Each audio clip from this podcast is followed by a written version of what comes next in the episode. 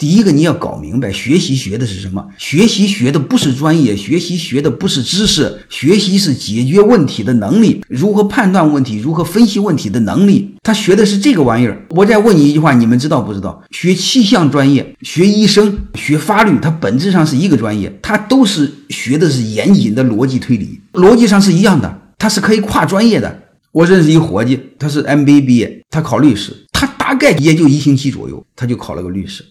我说几天时间你都学会了？他说学不会，哪学会了？我说那你怎么通过了？他说不就是逻辑吗？那符合逻辑的对，不合逻辑的都不对。听懂什么意思了吗？所以你智商再低，你学什么玩意都不管用。我们很多事搞不明白。所以第一个你会发现，我们学习是学习解决问题的能力，而不是专业知识。你别给我搞这么 low。第二个你会发现，真正优秀的单位呢，他更多的不是看重你的专业，而且他有自己的培训体系。他知道你只要学校好就行，专业基本不管用，除非是很专业很专业的，就是 AI 类似这种很专业的计算机这个专业。你比如你搞投资，我问你一句话：那个投行招聘他看你的专业吗？